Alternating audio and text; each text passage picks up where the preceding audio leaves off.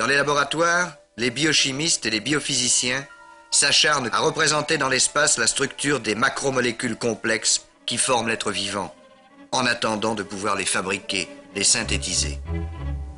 Le biologiste classique, qui se contentait souvent d'observer, cède peu à peu la place à ces hommes plus ambitieux que la perspective de créer la vie n'effraie pas ou n'effraie plus. Que nous réserve l'avenir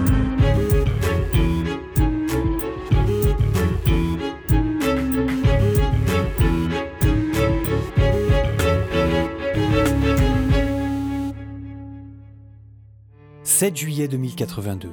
Cela fait 22 ans que la guerre génétique mondiale a débuté et a pris fin.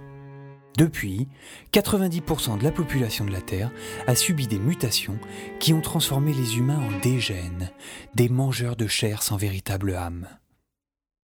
Seule une poignée d'êtres humains a survécu grâce à la biopuce, une puce organique insérée à la base du cerveau et qui répare l'ADN un peu comme une couturière qui rapiécerait votre chemise. Sans entrer dans les détails, le process le plus fréquent est une excision des bases endommagées suivie d'une récom, une recombinaison homologue. Cette dernière est réalisée soit grâce au brin d'ADN non endommagé, soit à l'aide d'une sauvegarde qui est contenue dans la biopuce. Un truc vraiment swag si vous me passez une vieille expression. Inventé et mis en œuvre par le docteur Malinky, mon père. Pour ma part, si je connais à peu près la théorie, le manque de matériel au jour d'aujourd'hui m'empêche de continuer ces travaux. Je me cantonne donc à l'étude des êtres vivants comme un biologiste l'aurait fait au XIXe siècle.